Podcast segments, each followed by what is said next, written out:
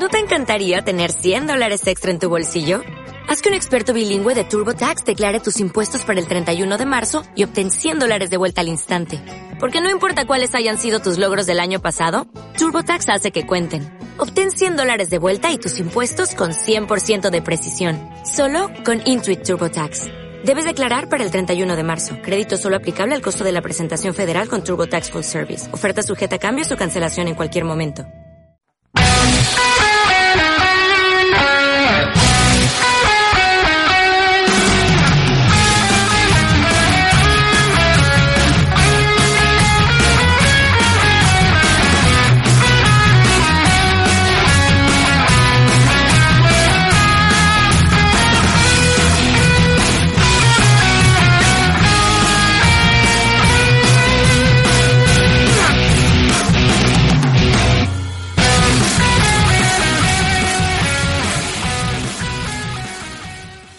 Bienvenidos una vez más a Strike Punch, el podcast con béisbol, donde vamos a estar hablando de algunos temas que tienen que ver con este deporte, tanto noticias como algo de entretenimiento.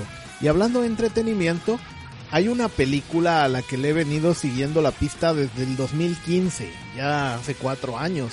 Esta película se llama 108 costuras y por fin parece ser que tiene una fecha de estreno eh, ahora sí sólida, porque desde el 2016 lo ha tenido, pero en 2018 la presentaron en algunos festivales de cine, en fin, y la han venido retrasando y retrasando y retrasando, pero parece ser que por fin el 4 de octubre de este 2019 se va a estrenar y por lo menos ya en la página de algunas cadenas de cines ya aparece anunciada ahí en próximamente y, y, todo. Así que parece ser que esta vez va en serio la cosa.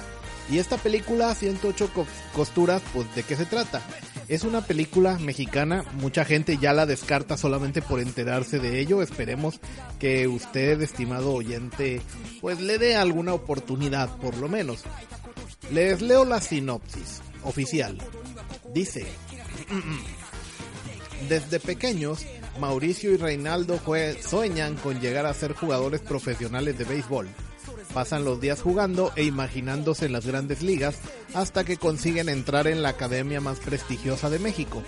Los años pasan y gracias a su juego terminan convirtiéndose en el dúo indestructible. Pero algo inesperado cambiará la vida de Reinaldo en el mejor momento de su carrera y la fama y el éxito y los contratos millonarios empiezan a debilitar su amistad una película de amistad, entrega y los lazos que hacemos a través de la vida.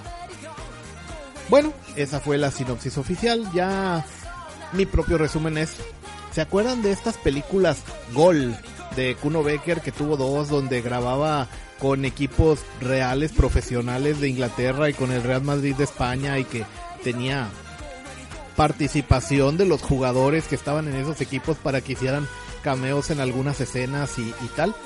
Es lo mismo pero con béisbol mexicano y un poquito de béisbol estadounidense. Tan es lo mismo que también sale Kuno Becker en esta película. En 2019 no parece gran cosa, pero fue grabada a finales del 2015 y, y algunas escenas en 2016 en la serie del Caribe de Hermosillo 2016 y, y está enlatada desde entonces, así que yo creo que estar guardada tanto tiempo esperemos que no le le afecte, pero en fin. Igual, desde entonces le tengo ganas y yo creo que la veré de todos modos. Así que cuatro años y medio después de su anuncio, eh, por fin va a estar, 4 de octubre.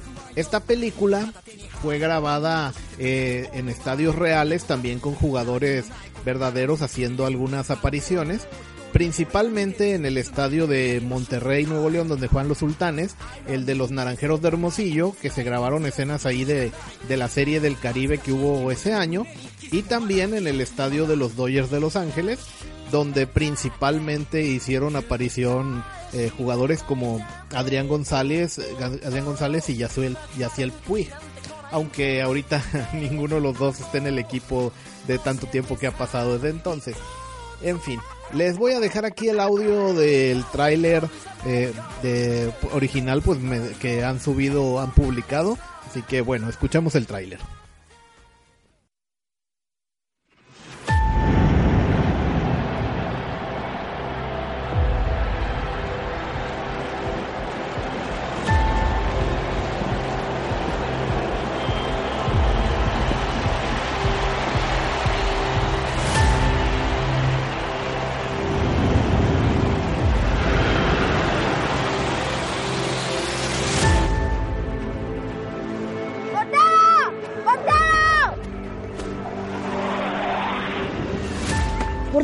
Metieron gol. Pero qué brazo tienes para el base. El que tiene buen brazo, tiene buen brazo. La vida es como, como un juego también. Pero hay que jugarlo bien. En México existen dos ligas de béisbol, la Liga Mexicana y la Liga del Pacífico. ¿Y las ligas mayores? Bienvenidos fanáticos del rey de los deportes. El béisbol es un deporte exacto que construye monumentos y destruye catedrales de ciel vago Setién. ¿Querés vivir como deportista? Para eso tienes que ser el número uno. ¿Y tú? ¿Piensas jugar béisbol para vivir?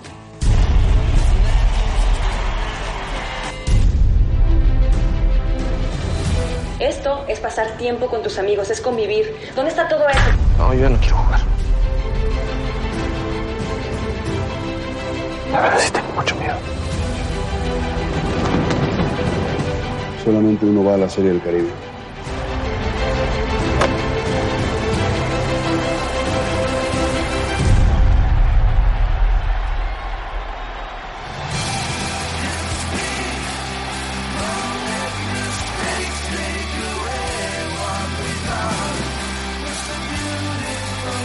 ¿Creías que me iba a perder esto?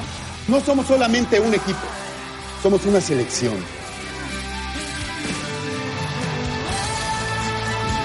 Los amigos son como la pelota, dos gajos unidos por 108 costuras.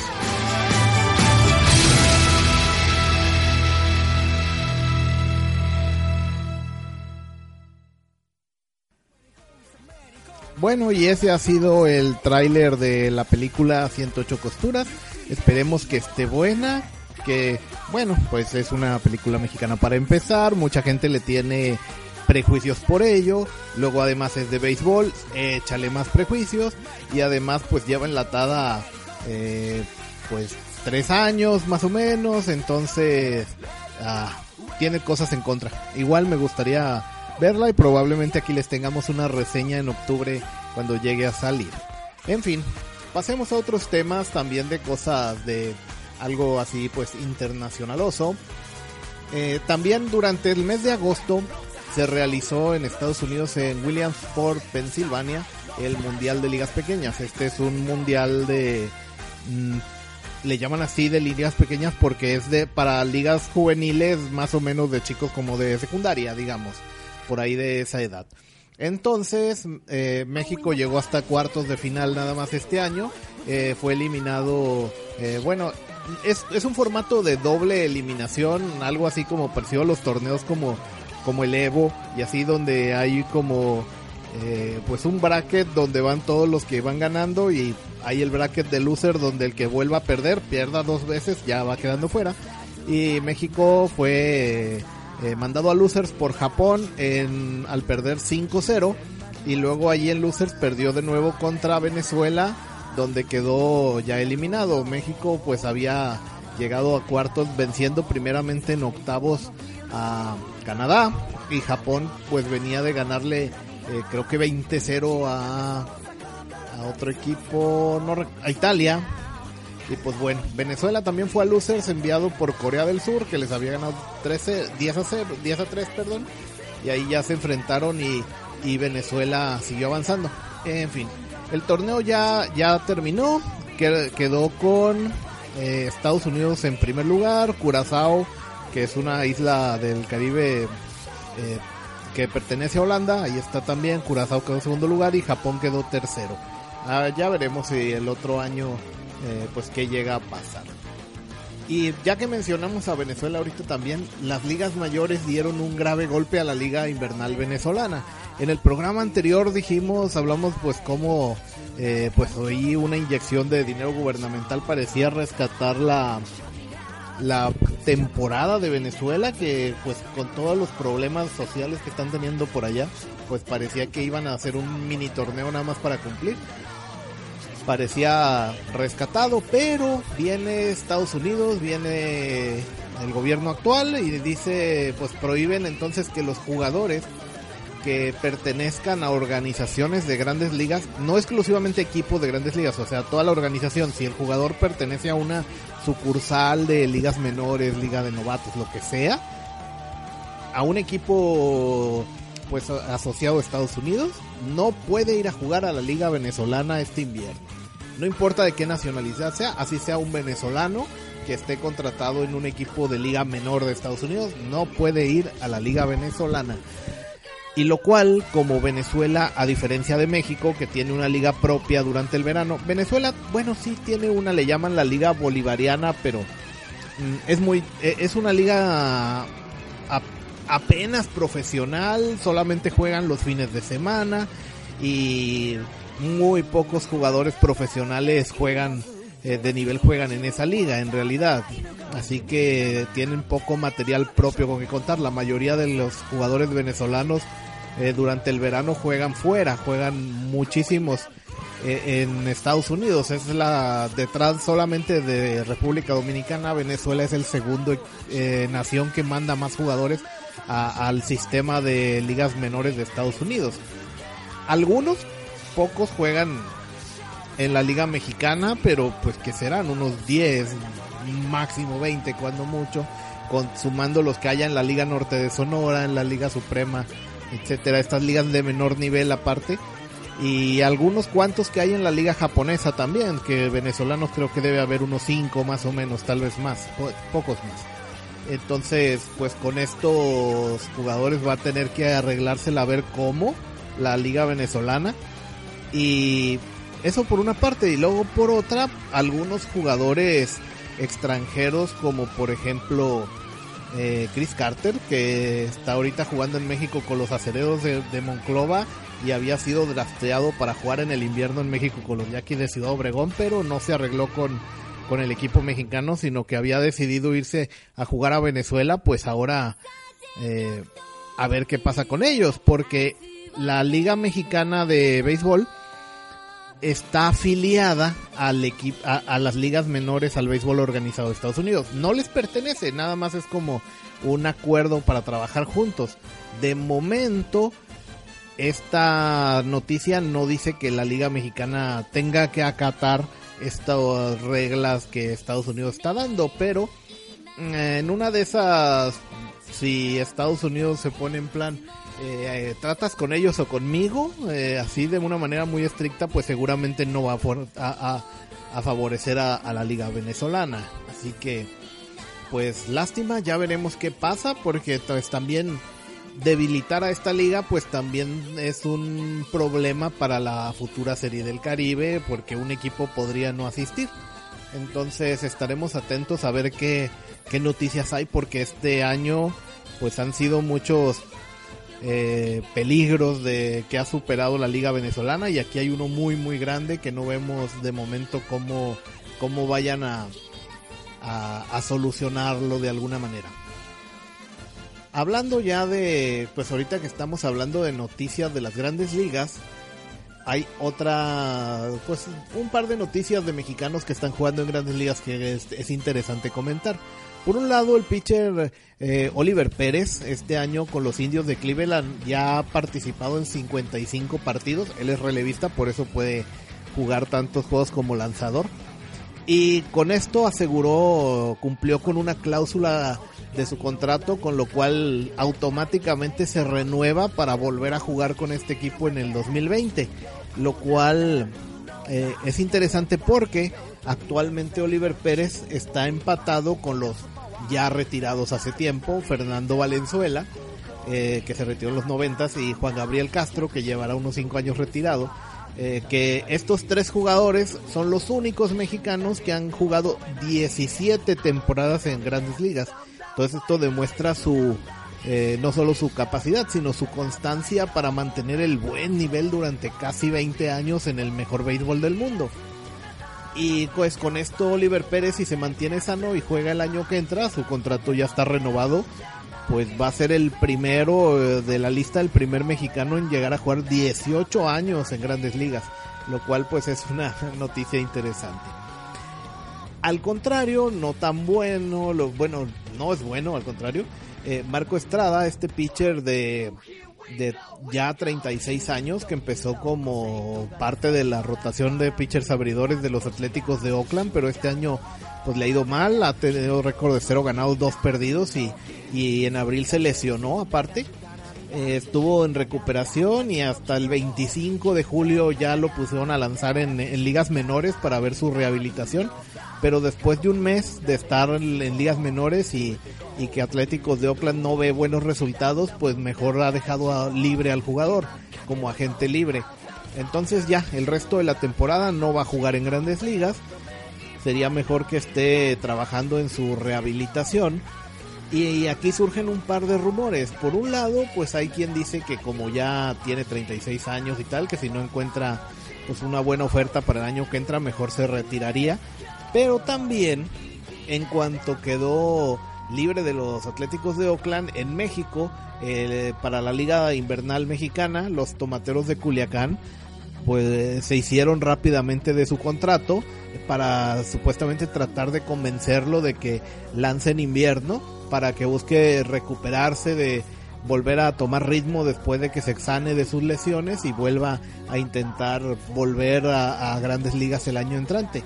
Y pues sería interesante esto último porque pues de momento Tomateros ya ha anunciado de que va a traer al eh, jugador a Miguel Ángel González que está en un caso parecido. Este viene de Medias Blancas de Chicago donde también pues este año se lesionó, ya no pudo jugar este año, eh, quedó como agente libre y este y va a jugar en invierno para tratar de demostrarse que lo vean los scouts que está recuperado para jugar el año entrante de nuevo en Grandes Ligas. Entonces, sería interesante si logra Culiacán pues tener estos dos lanzadores de Grandes Ligas en su rotación, además de de los lanzadores de Liga Menor como Anthony Vázquez y, y de Liga Mexicana que es el Dani Rodríguez, pues imaginen con esta, esta rotación de cuatro estaría bastante interesante. O por otro lado, pues si se retira eh, y ya, fin. Es una situación, pues a ver qué pasa. También me gustaría mencionar el caso, eh, un caso curioso que se da con los primeras bases mexicanos desde hace algunos años eh, en grandes ligas.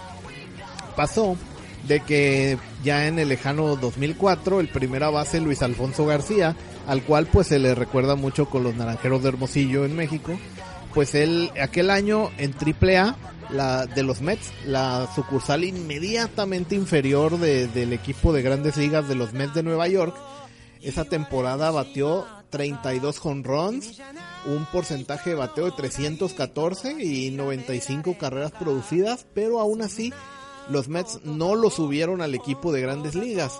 ¿Y qué pasó? Pues al no tener la oportunidad de jugar en grandes ligas, a pesar de que pues, en AAA puso estos excelentes números, eh, quienes sí se fijaron en él fue el equipo japonés de Águilas de Rakuten, con los cuales estuvo jugando algunos años.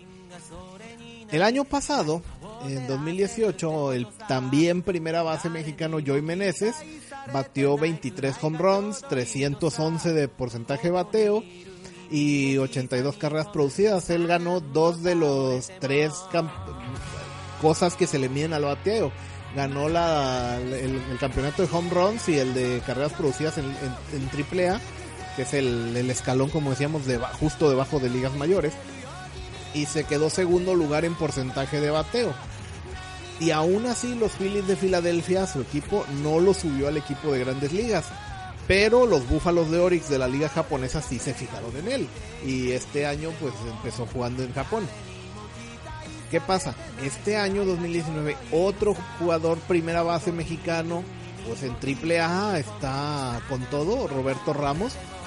Ya lleva 27 home runs en AAA, está ahorita bateando también para 312 de porcentaje, ya lleva 98 carreras producidas y quién sabe, ¿creen que los Rockies de Colorado, el equipo para el que él juega, lo vaya a subir al equipo de grandes ligas o no? Los números los tiene, pero también es cierto que Rockies de Colorado es un equipo que tiene muy buen bateo ahorita en grandes ligas y no es que esté necesitado de bateadores eh, de poder o pues, buenos como este que, que está pues parejo en todo también tiene un porcentaje de 312 muy bueno entonces está en este momento una milésima por encima de Meneses el año pasado entonces y él sí, por fin, a la tercera es la vencida, si irá a ser subido al equipo grande o no. O tal vez sea otro mexicano que no llega a grandes ligas, no lo suben y, y un equipo japonés se vaya a fijar en él. Pues ya veremos. Entonces, si el año entrante estamos anunciando que este jugador se va a Japón también o si mejor podemos decir que es un jugador más que llega al debuta en las ligas mayores. Hay un caso parecido pero que no llegó a tanto que es Jorge eh, el Chato Vázquez, el cual también en ligas menores AAA, pero de los Yankees de Nueva York también batió más de 30 home runs y nunca lo subieron. Aunque bueno, son los Yankees, es más normal. Ellos generalmente prefieren contratar a la estrella de otro equipo que subir a alguien de sus ligas menores. Y bueno, y nomás que él, a él no, no, no terminó yendo a Japón, simplemente regresó a jugar a México. En fin, pues veremos cómo le va Roberto Ramos. Por lo pronto el equipo eh, Naranjeros de Hermosillo para el béisbol invernal, pues ya está esperándolo con los brazos abiertos para que venga también a, la Liga Invernal Mexicana a hacer lo que está demostrando en AAA en Estados Unidos. Y ya que estamos hablando de México, pues mencionaremos algunas notas interesantes de la Liga Mexicana de Verano. Mencionábamos en el programa anterior que el 15 de agosto iba a haber una reunión muy importante de entre los dueños de equipos de la Liga Mexicana de Verano, donde pues se habían formado dos bandos que estaban unos pidiendo el despido del presidente de la liga y otros eh, a favor de su de que se, de su continuidad. Pues pasó que llegó la fecha y pues no pasó ni una cosa ni otra, pero sí algo como sorprendente. No fue despedido el presidente de la liga, pero nombraron un puesto nuevo. Los presidentes de la liga nombraron comisionado de la Liga Mexicana de Béisbol.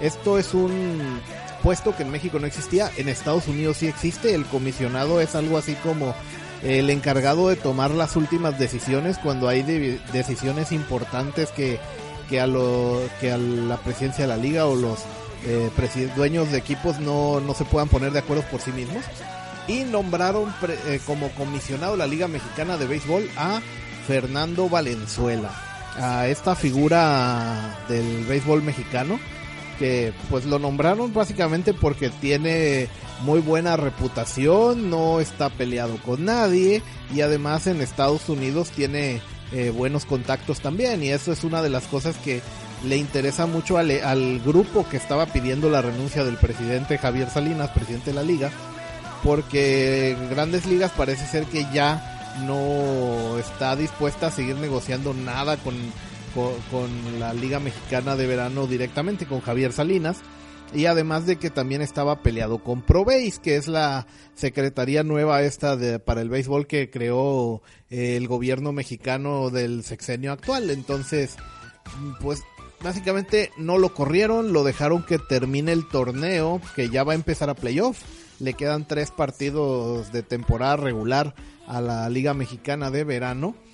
Y bueno, así como ya acaba tu trabajo, pero las decisiones importantes ya no las vas a tomar tú, va a encargarse Fernando Valenzuela y los dos grupos quedaron en que, bueno, lo que el comisionado diga lo van a hacer y no, no van a chistar. En fin, ojalá pues sea algo bueno que por lo menos ya evitó una vez más el quiebre de la liga como se rumoraba que que la mitad de los equipos querían dividirse para formar una liga aparte. Y bueno, mencionaba que solamente le queda una, una serie de tres juegos a la temporada regular 2019 de la Liga Mexicana de Verano. Y hay algunas marcas que me gustaría mencionar. Durante algunos meses estuvo eh, pues rumorando que a lo mejor Chris Carter, este jugador de los aceleros de Monclova, el cual en el año 2016 fue campeón de home runs en grandes ligas y ahorita pues todavía con buena edad, 32 años, no está demasiado viejo, está jugando en México y a buen nivel. Y se rumoraba que tal vez él podía romper el récord de home runs de la Liga Mexicana de verano, pero no, ya, ya se ha quedado lejos. Lleva hasta ahorita 48 home runs. Y pues no, ya está muy lejos todavía de, romper el récord de más de 50 de, la Liga de Verano. Pero un récord que sí rompió es un récord negativo. En la liga había un récord de 150 ponches recibidos por un bateador y Carter ya lleva 152 y aún faltan tres juegos, pues, así que puede seguir aumentando este récord negativo. Entonces, pues sí, muchos home runs, 48, pero también muchos ponches, 152 y contando, así que básicamente por cada home run lo ponchan tres veces en promedio, lo cual es pues como un signo de estos tiempos, porque actualmente pues la técnica de bateo que tienen muchos eh, jugadores eh, principalmente que vienen de escuelas eh, estadounidenses de grandes ligas es no batear de una manera que el swing, el bat atraviese el home de manera horizontal, sino en un ángulo ascendente, buscando unos 30 grados para que la bola se eleve y avance la mayor distancia posible buscando home runs, buscando la barda. ¿Qué pasa con esto? eh, que si la bola si va demasiado rápido o hay, hay, una curva o algo es más difícil que le den bateando con esto, estos ángulos tan, tan pronunciados. Eh, entonces ya no sacan tantos fouls atrasados o batazos adelantados que sacan de foul hacia las gradas, sino es simplemente un strike, lo cual les trae pues más ponches. Eso sí, cuando le dan, pues también la bola vuela más lejos. ¿Y qué resultados nos da esto? pues que tenemos un nuevo récord en la Liga Mexicana de Verano de home runs, no individual, sino sumando a todos los equipos. En el año 2000 que era, se tenía el récord, eh, eran ciento, eh, perdón, dos, se batearon 2068 home runs entre todos los equipos en la temporada 2000, pero en esta temporada 2019 ya van 2079 y contando. Todavía pueden batearse más en los juegos que faltan. Pero también se superó el récord de ponches de, histórico de la liga. Pues en 1979, en aquella temporada, cuando se jugaba la liga tenía 20 equipos, no como ahora que tiene 16. Se recetaron 11.625 ponches en total. Pero pues en esta temporada ya pasamos la cifra, ya llegamos a los 11.669 y faltan tres juegos más y como se ve, pues va a haber bastantes ponches. Otro récord que en estos tres, tres partidos que faltan pudiese caer es que tenemos que Alonso Harris, este jugador extranjero, que está jugando con los Guerreros de Oaxaca, ahorita lleva 38 home runs y 44 bases robadas, cuando pues aún le quedan tres juegos. Él es el tercer jugador en toda la historia de la Liga de Verano, que tiene más de 90 años de historia en alcanzar más de 30 home runs y más de 30 bases robadas en la misma temporada. Eh, James Steels de los Diablos Rojos en 1991 con los Diablos de la Ciudad de México fue el primero con 35 home runs y 30 robos de base. Y en 2011 el dominicano Luis Terrero hizo pues también con los Diablos eh, lo mismo al, completar a penitas las 30 robos de base también pero 38 home runs. Harris él roba más de lo que batea home runs 44 bases robadas, pero este año con lo, la polémica de la pelota Franklin que vuela más y tal, pues aprovechó para dar más home runs de lo normal que batea siempre y lleva 38 y podría ser el primer bateador de 40 y 40 que le dicen. En grandes ligas pues hay como unos 6, 7 nada más, en México él sería el primero. Y bueno, podría ser también el tercer jugador de, de la temporada con más de 40 home runs eh, si batea dos más en los tres partidos que le quedan. Y pues ya que mencionábamos de que había, pues se aumentó bastante, ya hemos mencionado este tema de la pelota Franklin, que vuela más, eh, que se usó esta temporada, diferente de, de, la pelota marca Rawlings, que se venía usando en años anteriores, pues que ha dado resultado de que se ha roto el récord de home runs de, todos, pero pues también hay que ver, por ejemplo, eh, la temporada pasada el campeón de home runs en la Liga Mexicana apenas y batió 26 home runs.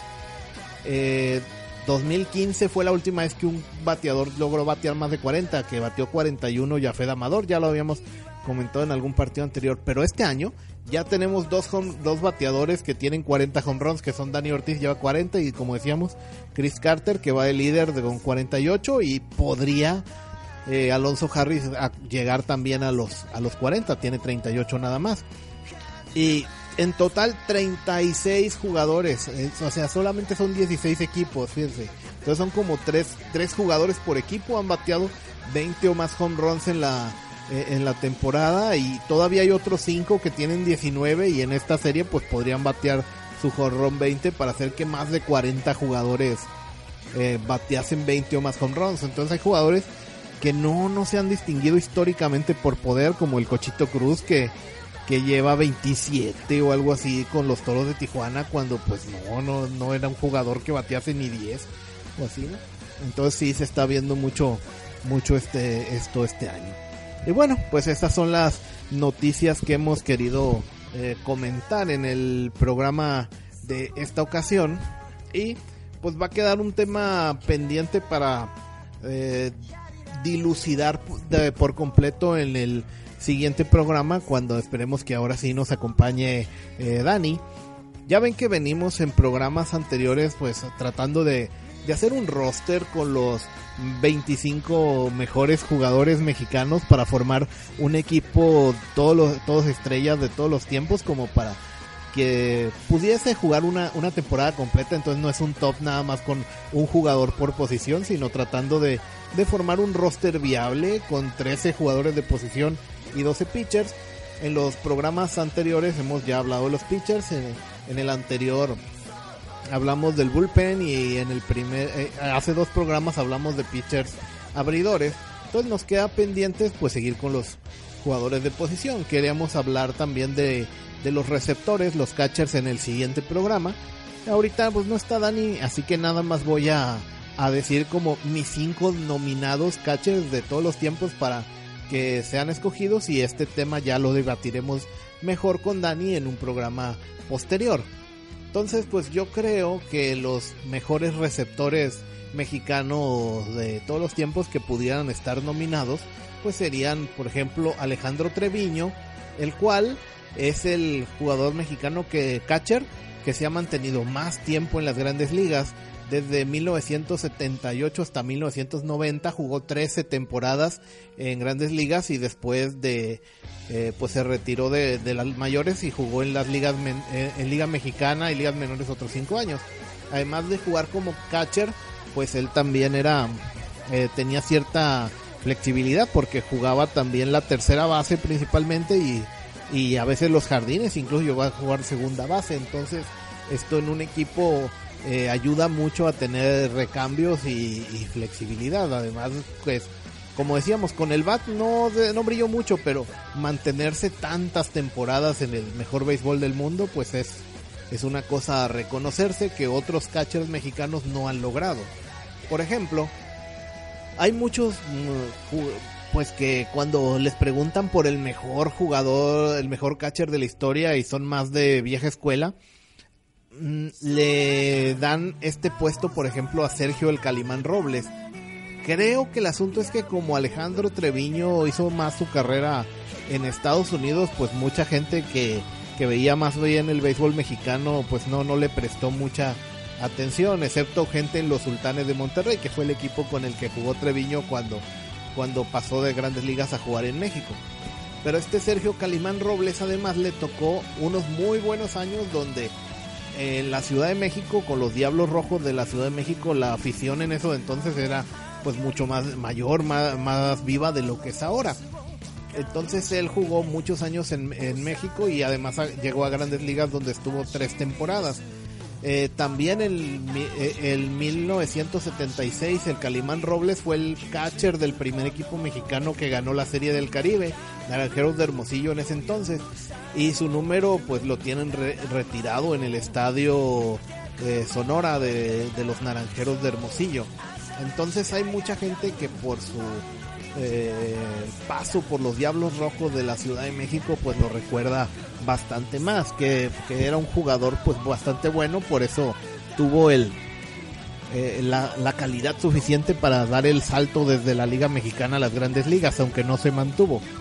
Otro catcher que fue el primero en llegar a grandes ligas eh, y también es como, se volvió un, como un meme viviente es, es Francisco el Paquín Estrada aunque es más famoso como manager, entrenador por los campeonatos que ha tenido, entre ellos dos, dos series del Caribe. el caso está en que hay un chiste con él porque es el jugador mexicano con el promedio de bateo más alto de por vida en grandes ligas. 500. ¿Qué es esto? Eh, tuvo, o sea, que en la mitad de los turnos al bat que tuvo de, de por vida batió un hit. Lo cual pues suena muy impresionante, pero es que en realidad solamente jugó un solo partido en grandes ligas. Tuvo dos turnos para batear, batió un hit en uno, fue dominado en otro, así que porcentaje 500 y de ahí viene el chiste. Pero en México tuvo más de 20 años de, carrera y según la eh, Society for American Baseball Research es el único pelotero que jugó más de 4.000 partidos profesionales en total. Eh, y, está eh, él no solamente es un número retirado, sino que es parte del Salón de la Fama del béisbol mexicano. Entonces él también, eh, como catcher con los Diablos Rojos de la Ciudad de México, también fue con, con equipo que más destacó en México.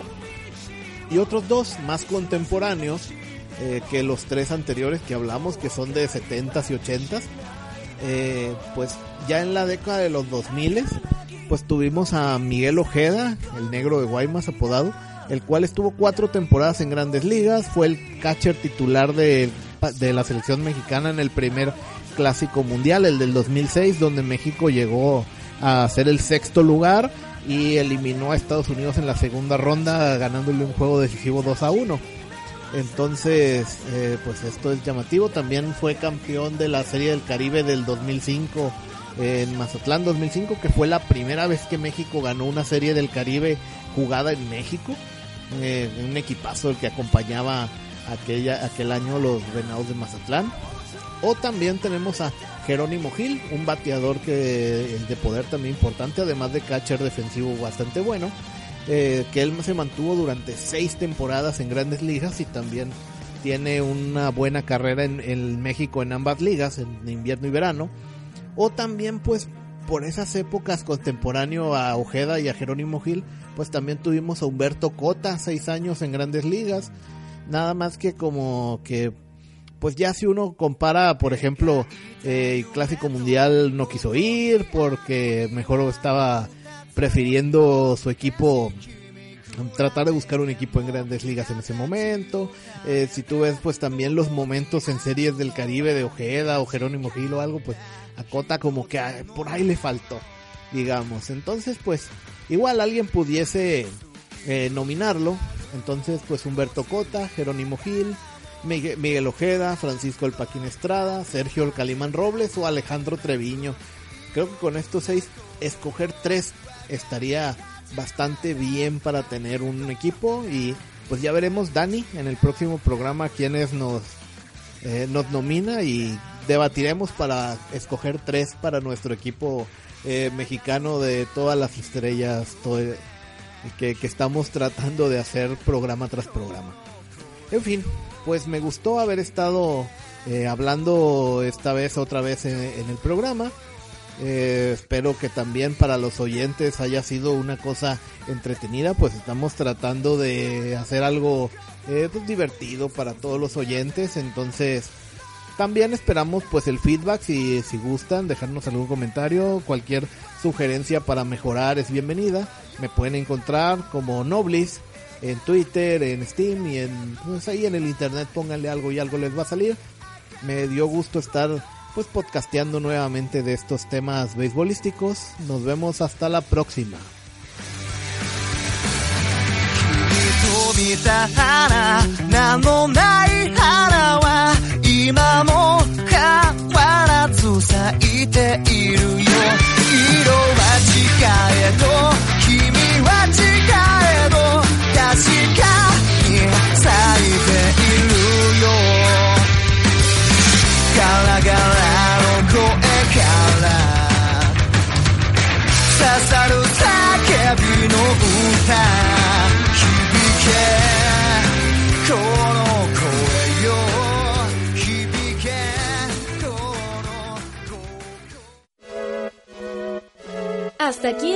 De Strike Punch.